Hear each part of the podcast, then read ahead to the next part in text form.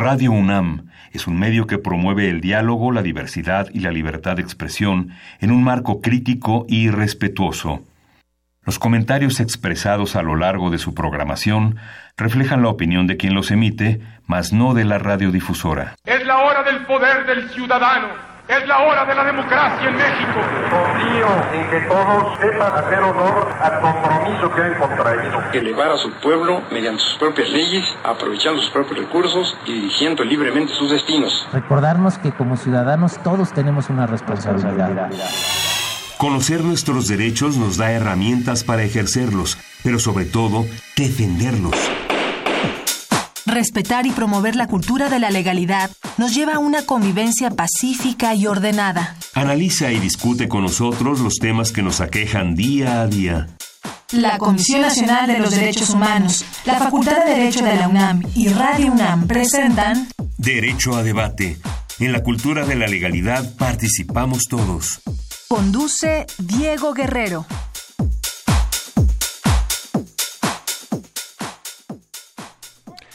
Hola, ¿qué tal? Muy buenas tardes. Bienvenidos a Derecho a Debate. En la cultura de la legalidad participamos todos. Mi nombre es Diego Guerrero y como cada martes les agradecemos que nos sintonicen por el 96.1 FM. El día de hoy vamos a hablar de un tema muy muy interesante y me atrevo a decirlo porque una de las reformas más importantes que ha tenido la constitución política de los Estados Unidos mexicanos es la, de la, la del 30 de abril del 2009. Y muchos dirán, bueno, el 30 de abril hoy se festeja el Día del Niño, efectivamente, hoy festejamos el Día del Niño, pero el 30 de abril eh, es un día emblemático para, para los, los interesados en el tema cultural porque se reconoce este derecho humano como un derecho fundamental en la Constitución, en la reforma al artículo cuarto párrafo, en ese entonces noveno, ahora párrafo 12. Entonces, qué mejor que hablar del el día de hoy de este tema y me acompaña hoy como conductor eh, invitado, quienes son la esencia de nuestra universidad, sus estudiantes, Brian Lechuga, que platicábamos que ya estaba pendiente que vinieras al programa. Brian, un placer tenerte el día de hoy aquí en los micrófonos de Derecho a Debate. Un gusto un gran privilegio compartir con ustedes esta oportunidad. Muchísimas gracias. Brian, bueno, el día de hoy vamos a hablar precisamente sobre los derechos culturales en el Congreso de la Ciudad de México. ¿Qué sabes sobre el tema?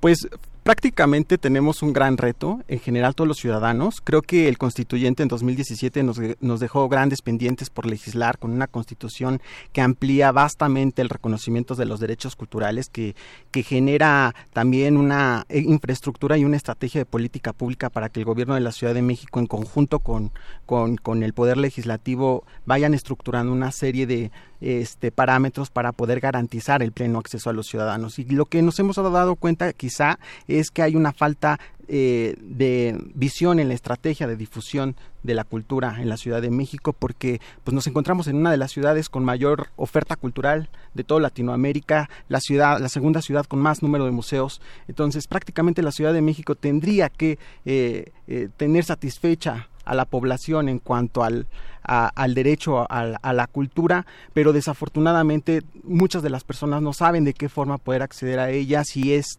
gratuita o si no lo es, pero me parece que ha sido bastante pertinente el desempeño del gobierno en los últimos años, ¿no? Bueno, pues vamos a escuchar las voces universitarias que sabe nuestra comunidad sobre el tema que vamos a abordar el día de hoy y posteriormente presentaremos a nuestra invitada. No se vayan. Las voces universitarias.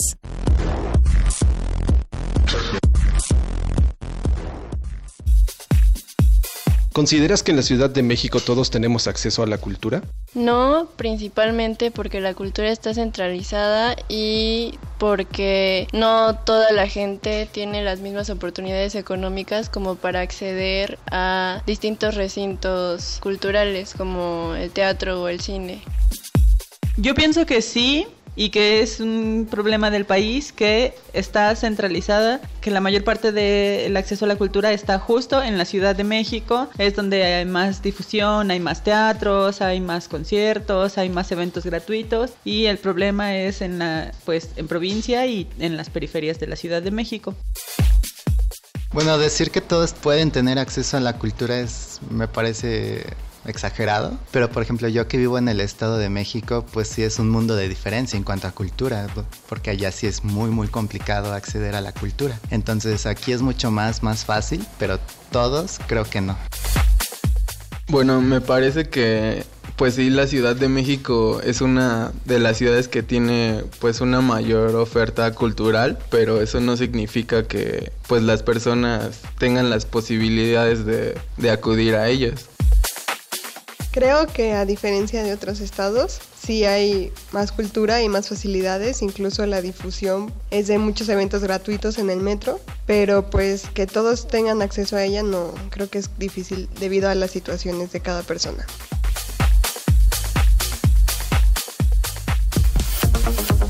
Escuchas Derecho a Debate.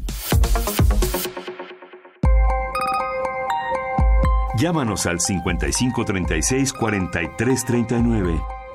Derecho a debate.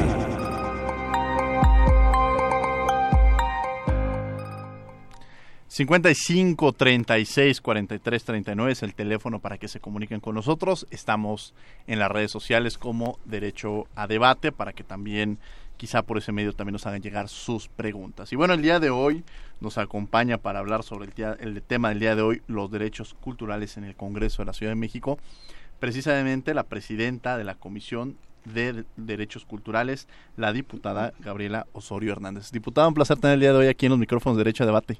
Buenas tardes, muchas gracias por la invitación. Es un gusto regresar a casa. Esta es tu casa, la universidad. Exactamente. Y siempre es un privilegio también tener a que ver, eh, visibilizar a los egresados de la universidad y nos da mucha tranquilidad cuando estos cuando estos espacios como es el tema de la cultura está en manos de los universitarios. Sí y también una gran responsabilidad. Una gran responsabilidad.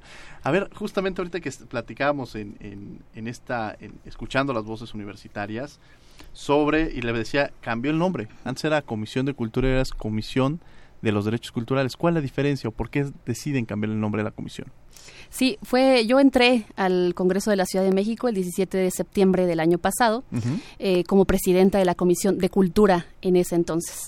Estuvimos eh, tres meses y en diciembre también dialogando con mi equipo de asesores, también varios de ellos egresados de la UNAM, la mayoría jóvenes.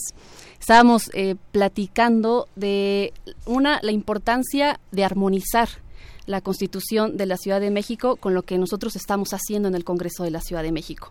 Y una de ellas es que ya en la Constitución de la ciudad ya están reconocidos los derechos culturales. Y la otra es que incluso con los mismos legisladores y legisladoras, hablar de cultura es hablar de todo, y luego es muy complicado eh, aterrizar, sobre todo en marcos normativos, es qué estamos hablando cuando eh, este, discutimos sobre cultura, ¿no? Porque se puede tocar todos los temas. ¿Qué es la cultura o qué podríamos entender de cultura? bueno, de cultura que es un concepto muy amplio que puede ser como estábamos antes de entrar al programa, desde cómo agarramos el vaso, cómo yo más bien pensaría que es la interpretación del mundo que tenemos, tanto simbólico, espiritual, eh, las costumbres que tenemos y que eso hace que eh, en la medida que socialicemos se va generando también esta parte cultural. Entonces, eso lo vuelve complejo para aterrizarlo en marcos normativos. Entonces, al tener ya los derechos culturales que están enunciados, más no limitados, en la Constitución de la ciudad, se vuelve mucho más fácil y operativo poder transformarlo en marcos normativos. Y además que la gente sepa eh, una, que conozca sus derechos culturales y que a la vez esto permita que se vuelvan exigibles, saber cuáles son esos derechos culturales. Ahora, hay en las voces universitarias escuchamos que consideran que la cultura está centralizada, había unos que decían es costosa, o sea, tiene un costo la cultura, o sea, pocos pueden ingresar a esta parte de la cultura. Y justamente lo retomaría por el concepto de cultura que usted nos está dando. O sea, es mucho más amplio hablar de cultura, este Gabriela, en el sentido de que cómo agarras un vaso. A veces pensamos que la cultura es teatros, museos, conciertos, este, cuando la cultura justamente es mucho más amplio. Eh, podríamos hablar incluso desde cómo entendemos la cultura de una, desde las concepciones que tienen sobre patrimonio cultural material, inmaterial, y ahí nos iríamos a una lista enorme de lo que son los derechos culturales, ¿no? Yo creo que ahí se podría abrir un debate que ya lo hubo, muy interesante, que al inicio del programa tú comentabas que hoy, 30 de abril, se cumplen 10 años de que ya fue consagrado como derecho humano eh, la cultura. Y que yo también ahí leyendo los procesos previos de cómo se llevó esto, eh, había también la discusión de, a ver, vamos a poner derecho al acceso a la cultura, derecho a la cultura, y había tanto antropólogos, sociólogos que decían, pero a ver, no, no, necesitamos tener derecho a la cultura, porque la cultura ya la estamos creando entre nosotras y entre nosotras, entre nosotros. Más bien sería a lo mejor el derecho al acceso a los bienes y servicios culturales Entonces, ese debate me parece es, es, interesante. Entonces, bueno, ya quedó marcado como derecho a la cultura y como los derechos culturales. Entonces, el, como bien se comenta, el concepto es bastante amplio y no solamente está enfocado a las bellas artes, sino es los usos, las costumbres, la forma en que no, eh, convivimos con los otros, eso es la cultura. Y es bien interesante lo que los universitarios están comentando de que somos una ciudad que el acceso a la cultura no hay, ¿no? Es nulo. Yo no comparto del todo esa, esa opinión. ¿Por qué? Por esta razón, en, en un principio, del concepto de la cultura. Yo creo, sí comparto que ha sido muy centralizada, eh, sí también comparto que hasta ahora, y me parece que tuvimos un cambio de perspectiva tanto de este nuevo gobierno de la Ciudad de México, pero hemos tenido gobiernos lamentablemente que han visto la cultura solamente como yo diría también en los discursos como demagogia, solamente como espectáculo, porque yo creo que alguien que está interesado en la cultura se ve reflejado tanto en la política pública y sobre todo un tema principal ahora que yo estoy en el Congreso, el presupuesto. Claro. Entonces han sido tanto la educación y la cultura dos rubros que han sido eh, menospreciados y menguados, sobre todo en la cultura, ¿no? En el tema de presupuestal. Pero yo sí considero que la Ciudad de México tiene mucha oferta eh, cultural, que en los pueblos, que en los barrios, la gente hace cultura, tiene la cultura ahí. Eh, y no solamente es el acceso a los museos, a los teatros y a esta gama de las bellas artes que se podría decir. Está la cultura viva presente. Sí, porque quizá en otros temas podríamos entender que quien marca la línea es el Estado. Pero aquí es al revés, me parece que en el concepto de cultura es la sociedad la que va marcando el rumbo de lo de cómo se debe garantizar este este precisamente acceso a la cultura. Brian, quien es estudiante de la Facultad de Derecho, que también es no eres y eres consejero universitario de, de posgrado. Es correcto. Adelante. no, pues además es una de las diputadas más jóvenes, ¿no? Creo que siempre es un privilegio ver a las personas jóvenes en posiciones importantes de tomas de decisiones, ¿no? Y en ese contexto del, del, cambio del nombre de la comisión, a mí me parece muy relevante que discursivamente nuestra audiencia entienda la relevancia de, de entender a la cultura como un derecho humano en el discurso de los derechos humanos, qué papel ocupa, cuál es su relevancia, por qué debemos de tener en la Ciudad de México una comisión de, derecho, de derechos culturales y una, comisión de cultura. Exacto. Bueno, una, eh, hacer ese eh, cambio, ¿no? De entender a la cultura, como bien comentas, como un derecho humano. Y eso lo hace un derecho que se tiene que exigir, que la gente ya tiene elementos como la creación del Instituto de Derechos Culturales, como la Comisión de Derechos Humanos eh, del Distrito Federal, para poder exigir esos derechos. Entonces eso me parece importantísimo. Y la otra es todos estos derechos culturales, la gran tarea que tenemos en esta comisión es traducirlos en leyes para que la gente tenga conocimiento y por eso el trabajo que estamos haciendo es de parlamento abierto, de estar dialogando, de llevar procesos de debate, de crítica también hasta ahora cómo se han generado eh, las leyes y cómo se ha tratado a la comunidad artística, es abrirlo. Entonces, hacer también que es lo que queremos junto con la Secretaría de Cultura de la Ciudad de México, una campaña de difusión de cuáles son los derechos culturales, porque la gente todavía, parte de la población, sigue viendo la cultura como espectáculo, como show. Me ha tocado en mi distrito, yo soy representante del distrito 16 de Tlalpan, que abarca pueblos originarios y las colonias bajas de la alcaldía de Tlalpan me ha tocado cuando llevo yo eventos culturales, sobre todo eventos enfocados al circo, a, través de música, exponer los derechos, por ejemplo en esta ocasión los derechos de la infancia, y luego hay comentarios de la gente que me dice, es que eso es pan y circo. No, eso es lo mismo de siempre. Eso ahorita a nosotros no nos sirve, ¿no? O sea, nosotros queremos que nos pongas la luminaria, el bache, eso a nosotros no nos funciona. Entonces yo creo que tenemos, ese es el reto hacer este cambio, este chip mental de lo que significa la cultura que un evento eh, circense sí tiene un impacto porque es un, se está haciendo en una colonia marginada donde los niños ven, se acercan conmigo y me dicen que eso me pasó el sábado y fue una experiencia bien bonita. Se acercaron los chavitos en una colonia marginada y con alto índice delictivo y de drogas, de adicción entre los jóvenes. Se acercaron dos chavitos y me dicen, eh, qué bueno que nos traen estos eventos porque yo de grande, ahorita que vi los malabares, yo me quiero dedicar a eso. no, es que mi hermanito ya tiene 18 años y anda ahí en, pues, en, los malos pasos, ¿no? Pero ahora que estoy viendo esto, me llama mucho la atención porque nunca antes había visto una función de circo. Y eso es lo bonito. Claro, y fíjate que ahorita que, que lo platicas, a veces se ve como un gasto la cultura o se puede interpretar para algunos sectores como un gasto o como un costo, cuando realmente la cultura se vuelve una inversión. Y quizá yo me atrevería a decir, decías que hay dos sectores que tienen que ser prioritarios, que es educación y cultura. Y creo que estos dos sectores son la solución a muchos problemas. En la medida en la que tengamos educación, educación y educación y cultura, cultura y cultura, podríamos encontrar solución a muchísimos problemas. Quizá un ejemplo es el caso de, de Venezuela y de Nueva York, que lo, lo hemos platicado aquí, que quizá en las en las en las comunidades este, más marginadas o donde había mayores índices de criminalidad eh, empezaron a llevar orquestas filarmónicas y estas orquestas se enseñan a los jóvenes a tocar música y quizá no han salido los grandes músicos pero quizá te encontraron una manera distinta de ver la vida y cambiaron un arma por un instrumento musical. Y el ser humano tenemos un sentido de la necesidad de tener un sentido de pertenencia y de pertenecer a algo. Y si nada más está el, el, se reúnen los, los chavos que están consumiendo droga o que se dedican a robar, pues este joven va a querer participar en algo o pertenecer a algo. Y si encuentran otra opción que puede ser la orquesta filarmónica, pero puede ser participar precisamente en estos espectáculos que tú mencionas, ya tiene una alternativa, ¿no? Exacto, exacto. Y creo que parte en la manera de cómo asumimos el papel de la cultura no este, solamente en la parte de diversión, de entretenimiento, sino que se asuma como clave fundamental en la construcción de equidad, inclusión, eh, diálogo, escucha. Y eso me parece importantísimo, sobre todo en los momentos que estamos viviendo ahora, no solamente en las, en la, bueno, sí, en la ciudad, en el país, pero como humanidad, nos hace falta sensibilizarnos muchísimo, como hombres, como mujeres, de algo bien importante es de aceptar que hay otros diferentes, ¿no? Y eso, la cultura tiene un factor primordial, pero yo creo que estamos todavía en este proceso de eh, trabajarlo mentalmente. ¿no? Vamos a escuchar por tus derechos las noticias más relevantes de la Comisión Nacional de los Derechos Humanos y regresamos a los micrófonos de Radio UNAM. No se vayan. Por tus derechos.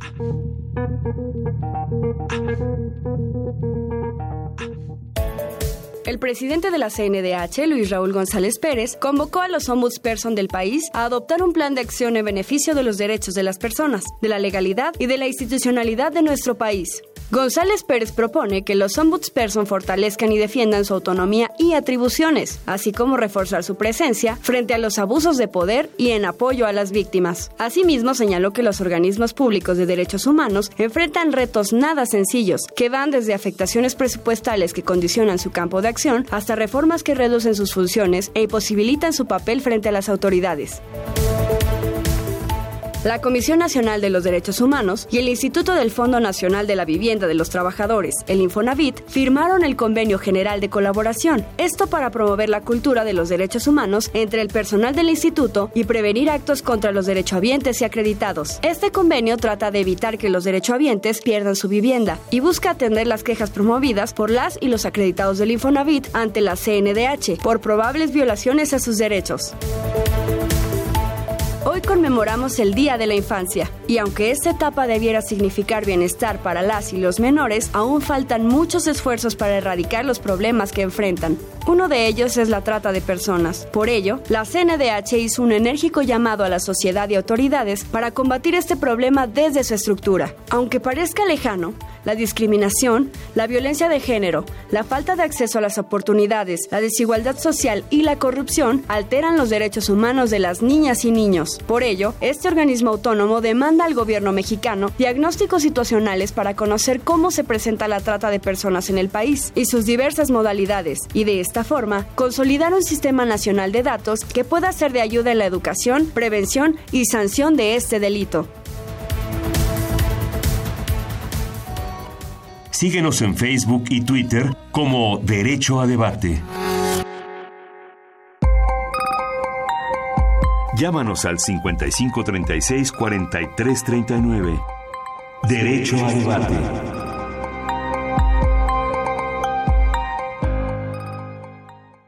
Estamos de regreso en los micrófonos de Radio UNAM. El día de hoy estamos hablando sobre los derechos culturales en el Congreso de la Ciudad de México Me acompaña como conductor invitado Giovanni Bryan Lechuga Izaguirre, quien es estudiante de, de la, nuestra Universidad Nacional Autónoma de México, quien también ya habíamos mencionado es consejero universitario, y la diputada Gabriela Osorio Hernández, quien es la presidenta de la Comisión de Derechos Culturales. Y bien, estamos planteando un poco el problema, eh, viendo las visiones que se tienen en torno a la cultura. Eh, algunos decían, bueno, tiene un costo, otros dicen no hay accesibilidad a la misma, otros mencionan pero más bien la pregunta sería, desde la trinchera del Congreso de la Ciudad de México, ¿qué se está haciendo desde esta comisión para cambiar esta, esta visión y además para ofertar eh, unas actividades culturales que puedan beneficiar precisamente a una capital cultural que es la Ciudad de México? Bueno, importante comenzar, de, como ya había dicho anteriormente, ya tenemos la Constitución de la Ciudad de México, donde en el artículo 8 de Ciudad Educadora y del Conocimiento ya se reconocen los derechos culturales. Entonces, la función eh, sobre todo en esta primera legislatura del Congreso de la Ciudad de México, de nosotras como diputadas y como diputados, es traducirlo a marcos normativos. Eh, yo estoy trabajando eh, dentro de la Comisión de Derechos Culturales, sobre todo ahorita dos leyes que por mandato constitucional nos dicen que este año ya tienen que estar, que es la Ley de Patrimonio Cultural, Histórico, Natural, Rural y Urbano Territorial de la Ciudad de México, tiene un nombre muy largo, y la Ley del Registro de la Memoria Oral Histórica. También estoy trabajando, que ha sido un proceso bien bonito y que cuando la presente en el Pleno va a ser una eh, un ejercicio referente en cuanto a diálogo y de escucha, que es la Ley de Espacios Culturales Independientes, porque en el inciso H de los derechos culturales menciona que se constituirán que se constituirán espacios culturales independientes, comunitarios, autogestivos que contarán con una regulación específica que les permita desarrollar y fortalecer sus actividades. nos toca a nosotras como diputadas y diputados hacer este marco normativo y también estamos trabajando el tema del cine en, aquí en la Ciudad de México. Entonces estamos haciendo todo este... ¿Y en qué consiste cada una de estas leyes y también esta parte del cine? Como que retomando cada una de las mismas, ¿de qué trata? Bueno, la, la de ley de espacios culturales independientes desde el año pasado, desde octubre, iniciamos con unas mesas de trabajo yo este quiero reconocerlo que no era un tema en el que yo estuviera tuviera conocimiento. Ha sido un proceso bien bonito, bien interesante.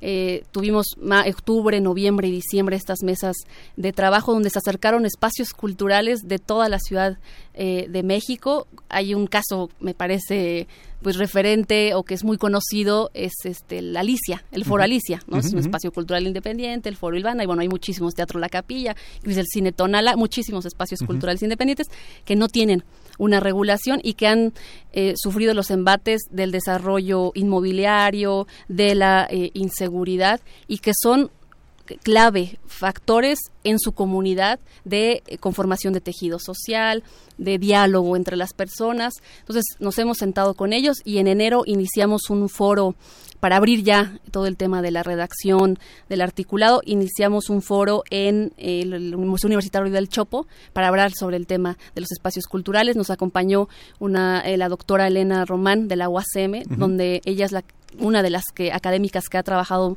mucho el tema, interesante porque ella hacía un estudio de registro de los espacios culturales y llevamos la mitad de estos espacios, la mitad de las alcaldías y hay más de 150 espacios culturales. Es muy interesante. La mayoría de ellos concentrados en la alcaldía de, de Cuauhtémoc. Hicimos cinco mesas de trabajo. Nos fuimos al norte, sur, centro, poniente y oriente de la Ciudad de México para escuchar la problemática de los espacios culturales. Y creo que ahí también aplicamos otra de las mm, herramientas importantes de la cultura, que es la escucha. que eso me parece también bien importante que no solamente uno como legisladora, como legislador llegue y diga, esto es lo que yo creo, y con mi equipo de asesores vamos a hacer la ley. No, tiene, eh, estamos en la cuarta transformación y esto también implica desde dónde nos ponemos para escuchar al otro. Entonces, este trabajo eh, lo hemos llevado intensamente y estamos en el proceso de elaboración de la ley donde se le dé, se le reconozcan los derechos culturales a los espacios, donde se le dé certeza jurídica a los espacios culturales y otros temas como protección civil, como seguridad, y que también, por ejemplo, Argentina y Colombia han avanzado en términos legislativos para reconocer a los espacios culturales. Y además la propia naturaleza de la materia obliga a escuchar, ¿no? Recuerdo que la propia Ley Federal de Monumentos, Zonas Arqueológicas, Artísticas e Históricas, en los temas culturales siempre son muy largos las leyes, pero bueno, amén, parecería, este, de 1972 una de las grandes riquezas que tuvo fue precisamente que hubo discusiones entre los entre los coleccionistas, entre los antropólogos, los arqueólogos y quizás eso permitió tener una ley que hasta la fecha ha tenido mucha riqueza.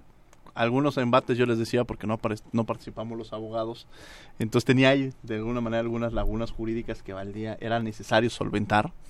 Pero lo rico de esta ley es que pocas leyes, y ahora, siguiendo esa temática, que ahorita las leyes culturales se sigan discutiendo y existan estos foros abiertos, ¿no? Exacto. Y ahora estamos también trabajando la ley de patrimonio y todo el tema, eh, todo el nombre largo, eh, lo estamos trabajando igual, ¿no? Ya llevamos dos foros, hicimos uno en el Congreso, el otro en el Museo de Antropología y nos estamos reuniendo con tanto funcionarios como académicos, especialistas en el tema y dos de las cosas que ahora quiero mencionar con esta ley de patrimonio es lo que estamos buscando es eh, la integralidad, ¿no? la transversalidad, que no solamente corresponde el tema de patrimonio a la Secretaría de Cultura y a la Comisión de Derechos Culturales, ¿no? porque eso ha habido, en el caso de la Ciudad de México, en la ley que tenemos actualmente de salvaguarda del patrimonio, eh, empalme de funciones. Lo que estamos buscando es sentar a todos los actores que están involucrados en la ley de patrimonio, incluyendo educación, porque a mí me parece eso fundamental, la educación desde la infancia, eh, aparte de la educación artística, pero la educación en torno a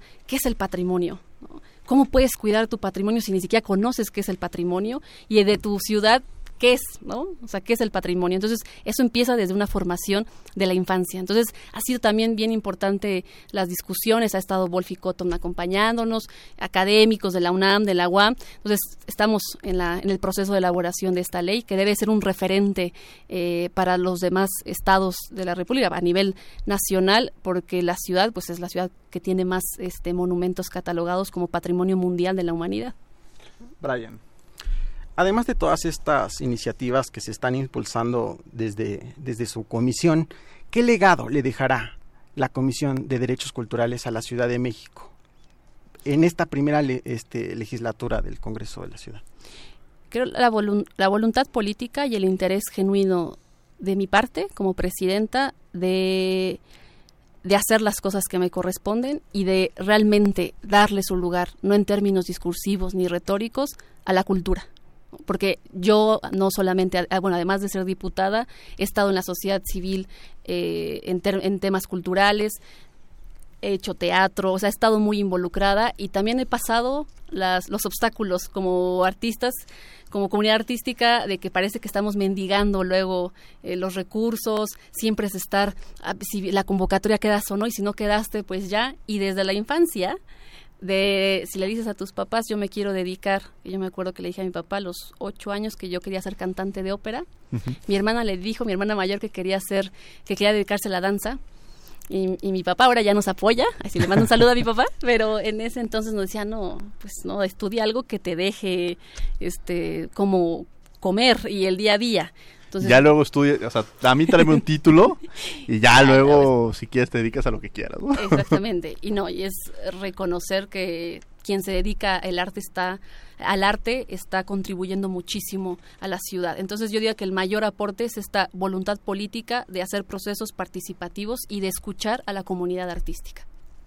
Ahora se, se decía precisamente que no son los temas prioritarios a veces de las agendas legislativas, el tema de la cultura quizá ahorita que hablaba de la ley del 72, pues de las reformas, había las sanciones que establecía la ley del 72 era de cuatro mil a cinco mil pesos, ¿no? Esas eran, y después con, con, el, con la devaluación de 1994, pues se le quitaron tres ceros a la moneda. Entonces ya las sanciones eran de 3 a 4 pesos, o sea, no eran representativas, ¿no? Y cuando me decían, a ver, de 1972 hasta el 2014 que se hizo esta reforma, ¿por qué pasó tanto tiempo? Y quizá la respuesta es porque no hay interés muchas veces en los congresos por legislar en temas culturales. ¿Cómo logras permear dentro del Congreso teniendo esta comisión o qué recepción han tenido los demás legisladores para impulsar los temas que traes en la agenda? Es muy importante lo que comentas, decías al principio, ¿no? Eh, pensar en cultura como gobierno no es hacer gastos, ¿no? Sino es una inversión eh, estructural. Claro. Pero lo que tiene la cultura es de que permea en, la, en lo profundo de la sociedad. Y esos resultados se ven a mediano y largo plazo.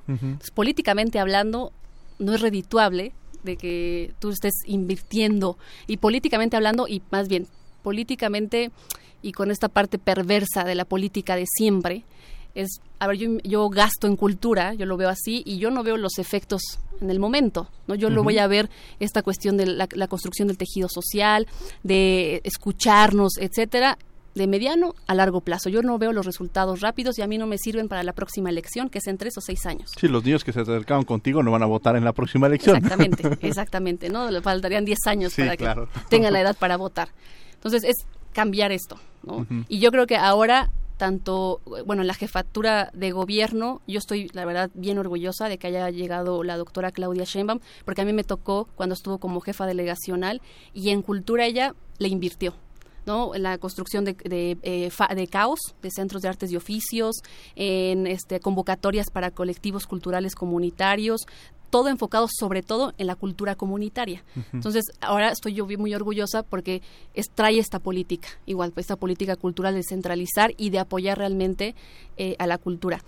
Aquí en el Congreso de la Ciudad, yo sí quiero comentar que no fue un proceso, eh, no fue un proceso sencillo, ¿no? Y sí tuve un momento de, mm, un poquito, un momento como de decepción un poco, porque dije, a ver, no puede haber la cuarta transformación eh, si nada más se piensa en términos económicos, políticos y sociales y se deja al lado la cultura, cuando las transformaciones pasadas, la primera, la segunda y la tercera, pasaron por un proceso eh, cultural, sobre todo en el caso de la Revolución Mexicana, ¿no? Con grandes muralistas que permearon también en el imaginario de la gente. Entonces, sí, sí fue complicado. Ahora Incluso yo estoy muy contenta porque hubo una adecuación en las comisiones y ahora ya hay más integrantes la Comisión de Derechos Culturales y eso creo es una respuesta al trabajo que estamos haciendo y a la importancia que le estamos dando real a la cultura. Brian. Este, recién hace unos días la Dirección General de Orientación y Servicios Educativos de la UNAM eh, publicó los resultados de un estudio volumétrico que aplicó hacia sus egresados y precisamente mostraba que para medir la movilidad social, de, una de las variables que se habían identificado era aquellos estudiantes a los que sus padres los habían motivado a asistir a actividades culturales antes de iniciar dentro de su trayectoria universitaria. Y cómo fue cómo la universidad sirvió como un vehículo para favorecer todas esas condiciones de acceso a la cultura, dado la infraestructura que tiene la comisión, eh, la, la, universidad. En ese sentido, este, ¿cuál es el nivel de compromiso que tiene el gobierno de la ciudad, o en este caso el Congreso de la Ciudad de México, para que cada vez más personas tengan acceso a este, a este bien, a este servicio, a este derecho en, en, general, ¿no? para favorecer las condiciones de vida, para mejorar eh, el bienestar. Es importante comentar que el año pasado, en diciembre, que nosotros como Congreso de la Ciudad aprobamos el presupuesto, eh, se hizo una inversión histórica en la Secretaría de Cultura. En el ramo cultural aprobamos más del 34%, 34 para cultura. Entonces, esto se ve reflejado en las convocatorias que se están abriendo y algo bien interesante lo que tú comentabas, que decías, tiene, se tiene que generar un capital cultural que esto abona en la movilidad social de los estudiantes que ahora son universitarios. Pero hay condiciones que no, no es de eh, más bien de la lejanía, ¿no? De como comentaban en los, en, ahorita en las este, grabaciones que se hacían, que decían, es que en la periferia no hay, o sea, en el Estado de México y en toda la periferia no hay este, este acceso. Y la gente que tiene ciertas condiciones de marginación, eh, de este, delincuencia, que vive en condiciones eh, complicadas, es, son que viven en esta periferia, donde los servicios de movilidad, de salud, los de cultura no llegan. Incluso para transportarte al centro, a mí me sucede en los pueblos originarios, hay gente que no ha bajado al centro de Tlalpan y es una hora y media. Y antes todos los eventos culturales se hacían en el centro de la alcaldía. Entonces la gente no tiene acceso a ello. Entonces, con esta política de centralizarlo, de evitar los desiertos culturales, como se llama, que no haya desiertos culturales, que sean los pueblos, colonias, barrios, que llegue el acceso. Una se ve reflejado en el presupuesto, que es lo que nosotros eh, aprobamos el año pasado. Y obviamente las leyes que estamos haciendo nos estamos acercando al mayor número de comunidad involucrada en el trabajo de la ley. Y eso habla muy bien cuando pretendemos generar una política o cuando se pretende garantizar un derecho se requiere presupuesto. Eh, una, eh, una perspectiva de derechos humanos, una perspectiva de derechos culturales cuando se aporta o cuando se va a garantizar estos estos presupuestos, porque podemos hablar y, y decir, bueno, vamos a hablar del derecho a la salud, vamos a hablar del derecho a la educación, vamos a hablar del derecho a la cultura, pero si no existen los recursos suficientes para poder garantizar este derecho, es inhábil, es imposible que lo podamos llevar a cabo. Hace poco estaba yo en, unas conferencias en, en Madrid, en España, y de pronto decía, no podemos hablar del derecho, del derecho a la salud como un derecho humano, como un derecho fundamental, ¿no? O sea, nosotros no lo tenemos como eso, ¿cómo lo tienen ustedes? Porque cuando lo pones como un derecho fundamental, tienes que garantizarlo. ¿Cómo logras garantizar algo que quizás no tiene los recursos suficientes para hacerlo? Entonces, cuando existe esta posibilidad que esta constitución de la Ciudad de México, que es una constitución muy progresista, que habla de muchos derechos, pero el gran reto es cómo garantizarlos y para poder garantizarlos pues se requieren muchas veces recursos, ¿no? Exactamente, y que ese es el trabajo que también como legisladores nos toca de hacer la, en la elaboración de la ley, no hablar en, este, de manera utópica y que al final eso queda en letra muerta, como ha pasado hasta ahora en muchísimos aspectos y en muchas temáticas. Entonces lo que nosotros estamos haciendo es, a ver, nos sentamos y nos sentamos con gobierno, porque al final el gobierno es quien ejecuta, gobierno es que tiene el presupuesto. A ver, aquí obviamente con respetando la autonomía y obviamente nosotros muy claros en los objetivos que tenemos, pero también siendo realistas de, a ver, gobierno, tú de qué manera esto puedes realmente garantizar, porque ahí están los derechos, ¿no? Desde el derecho a la educación, desde 1917 y hasta ahora tenemos mm, avances, Después de 100 años. y ahora el derecho a la cultura, que tiene apenas 10 años reconocidos, pues yo creo que sí ha habido logros en la materia, pero aún falta eh, mucho por hacer y a nivel nacional también, o sea, a nivel nacional invertir en la cultura. Claro, irónico que cumpla 100 años la Constitución en el 2017 y que en el 2019 estamos cumpliendo 10 años como reconociendo estos derechos culturales en la Constitución. Vamos a escuchar Derecho UNAM hoy, las noticias más relevantes de la Facultad de Derecho y regresamos a los micrófonos de Radio UNAM. Derecho UNAM hoy.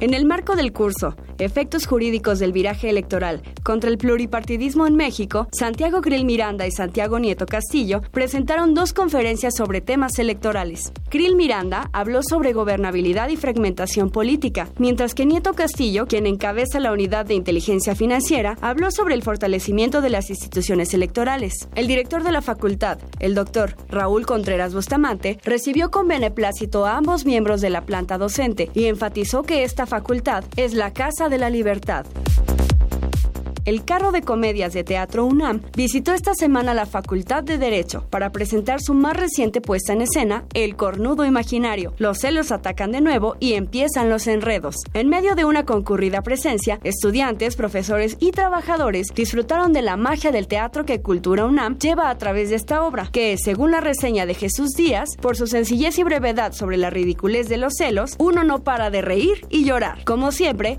Molière construye una comedia de estructura perfecta ritmo vertiginoso y llena de situaciones y personajes de comicidad mayúscula. El cornudo imaginario se seguirá presentando en la fuente del Centro Cultural Universitario de la UNAM a partir del 11 de mayo.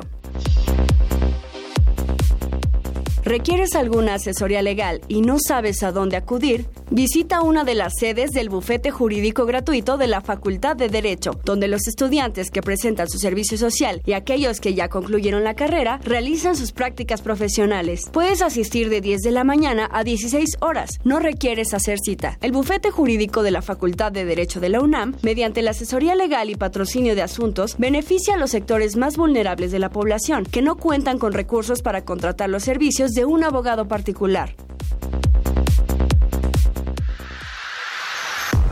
Derecho a debate. Llámanos al 5536 4339. Derecho a debate.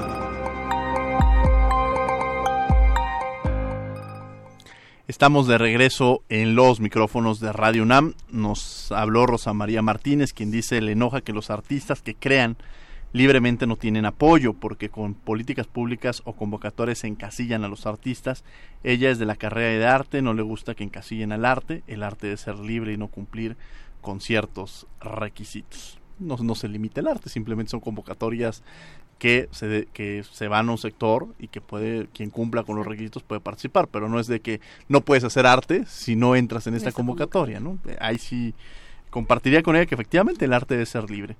Y el profesor Franco Gutiérrez dice es integrante de los grupos culturales especializados, considera que la visión que tienen todas las instituciones sobre la cultura está bastante acotada porque hay conceptos valiosísimos que no los integran como fundamenta el conocimiento universal como son la cultura de la salud, de la ecología, los derechos humanos, la participación, etcétera, ya que estos deben impartirse desde el kinder. Comparto, creo que justo lo decía la, diputada, que en la medida en que los niños conozcan la importancia de, su patrimonio cultural o de su cultura, de dónde vienen, pues es un sentido de identidad. Algunas yo les decía, ¿por qué en otros países en, el, en las primarias les enseñan a excavar? Les enseñan, hay clases en las cuales en los ingleses les enseñan a los niños a excavar y él me decía, uy, no, imagínate si le enseñamos a excavar en México, vamos a tener hoyos por todos lados y va a desaparecer nuestro patrimonio cultural. Yo les decía, no, porque justamente es de educación. Si a un niño le enseñas a excavar, pues le enseñas la importancia de por qué tiene que hacerlo con ciertos este, instrumentos y que si encuentra una pieza, qué sentido le tiene que dar, porque quizá esa pieza, si él se la guarda en su bolsa, se pierde parte de la, de la identidad y de la memoria histórica que en un momento dado podamos llegar a tener y no entenderíamos de dónde somos, dónde provenimos, y eso es parte de la riqueza que tenemos como sociedad. ¿no? Estamos hablando sobre precisamente los derechos culturales en el Congreso de la Ciudad de México. Me acompaña en la conducción Brian Lechuga, quien es estudiante de la Universidad Nacional Autónoma de México, y tenemos como invitada a la diputada Gabriela Osorio Hernández, presidenta de la Comisión de Derechos Culturales. Brian. Diputada, ¿qué recomendaciones le daría usted a nuestra audiencia para empezar a generar el hábito de consumo de actividades culturales. ¿Qué le diría a aquellos padres de familia, aquellos jóvenes que quieren comenzar a tener un acercamiento con el arte, pero no saben a dónde ir? No saben eh, si existe alguna dependencia del gobierno, algún lugar dentro de su alcaldía que, que les pueda dar información relacionada o cómo conocer las carteleras, las convocatorias. ¿Qué recomendaciones le daría usted?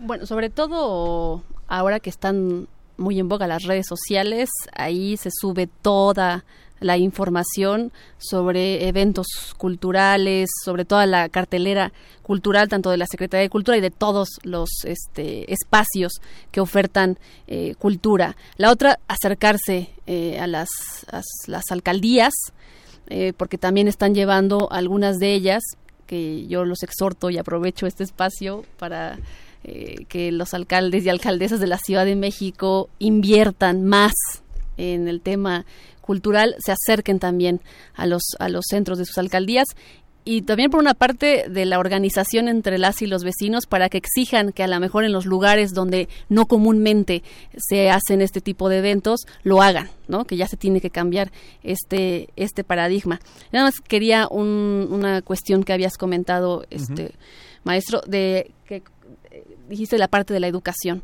Hace poco, también en el Congreso de la Ciudad, aprobamos un punto de acuerdo eh, exhortando a las alcaldías para que en su próximo eh, ejercicio presupuestal consideren la creación de escuelas de educación artística en las alcaldías, que la Constitución lo menciona no como obligación, sino como propuesta, pero sí me parece importante, no solamente con la construcción de estos espacios alternativos como los faros o como los caos o como los espacios culturales, sino ya eh, formales, se podría decir la educación formal, con estas escuelas de educación artística, porque es fundamental que desde la infancia se inculque eh, el, acceso a la, a la cultura, a la lectura, al arte en general. Ahora, hablamos que la constitución de la Ciudad de México es una constitución muy progresista, es una constitución que abarca una serie de derechos y cuando estos derechos se encuentran plasmados en un instrumento jurídico debe, exigir, debe existir una justiciabilidad, una exigibilidad dentro de los mismos. ¿Cómo se logra justamente en los derechos económicos, sociales y culturales? El gran tema es la justiciabilidad o, la exigibilidad de estos derechos. ¿Qué mecanismos tiene la ciudadanía para poder después de la de la este puesta en marcha de la Constitución con los derechos culturales pasa un año para que se cree la ley de, este, de derechos culturales de los visitantes y habitantes de la Ciudad de México, donde ahí ya se marca el tema de justiciabilidad. Eh, ahí se comentan varios pasos. Uno de ellos es la creación del Instituto de Derechos Culturales, que ya hicimos, presentamos una reforma hace un mes que se aprobó. Eh, la Comisión de Derechos Humanos en su tercera visitaduría, que le da seguimiento a todo el tema. ¿En qué consiste la reforma que se Del Instituto de Derechos Culturales, bueno, lo que la reforma que hicimos fue que eh, consideramos que había un que hay un empalme eh, entre las funciones que lleva a cabo la Comisión de Derechos Humanos y el Instituto de Derechos Culturales. Y además el instituto es un instituto desconcentrado, depende presupuestalmente de la Secretaría de Cultura, así que iba a ser juez y parte cuando un ciudadano o ciudadana fuera a decir que un este servidor público estaba violando su derecho cultural. Entonces lo que hicimos fue separar y que la Comisión de Derechos Humanos siguiera el proceso como organismo autónomo y el Instituto de Derechos Culturales eh, tuviera las facultades de promover, difundir, proteger y garantizar los derechos culturales de la Ciudad de México. Entonces, pronto tiene que ya estar toda esta estructura bien consolidada y que la gente conozca que ya existe un Instituto de Derechos Culturales. ¿Quiénes integran este instituto? ¿Quién lo Por La secretaria, el secretario de Cultura. El secretario de Cultura es quien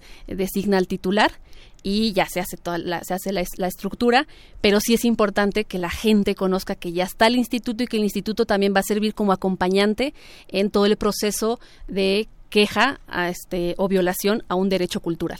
Vamos a escuchar la agenda de la semana que va a tener tanto la CNDH como la Facultad de Derecho y regresamos a los micrófonos de Radio UNAM. No se vayan. Agenda semanal.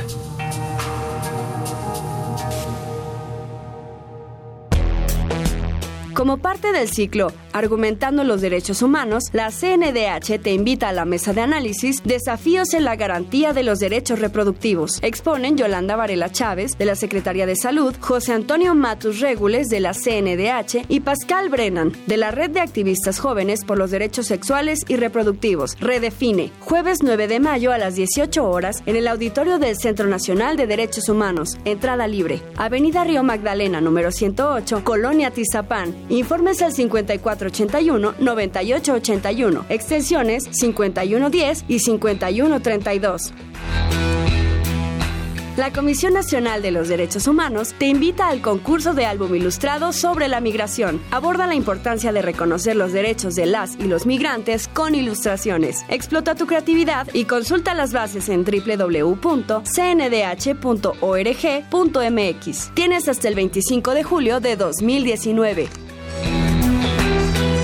Como cada año, las facultades de Psicología, Trabajo Social y Derecho llevan a cabo el Foro de las Familias, un espacio de discusión interdisciplinaria sobre el desarrollo de las familias en nuestro entorno social, que este año se enfocará en una propuesta para la construcción de políticas públicas para las familias. Asiste de manera gratuita a este gran evento el próximo 7 de mayo de 5 a 7 de la tarde y el 9 de mayo de 9 a 11 de la mañana. Interactúa con especialistas, académicos y profesionales de la salud que reflexionarán sobre la reconfiguración de las familias y el impacto de las violencias y el desempleo en las mismas. Ya estamos listos para la carrera de los búhos, que esta vez conmemora los 90 años de la autonomía universitaria. Corre con nosotros el 4 de mayo a las 6 de la tarde en el Estadio Olímpico Universitario podrás asistir con tus amigos y familiares y participar en los 10 o 5 kilómetros, o si lo prefieres, solo realiza caminata de 2,5 kilómetros. Inscríbete en www.derecho.unam.mx. Escuchas Derecho a Debate. Conclusiones en 30.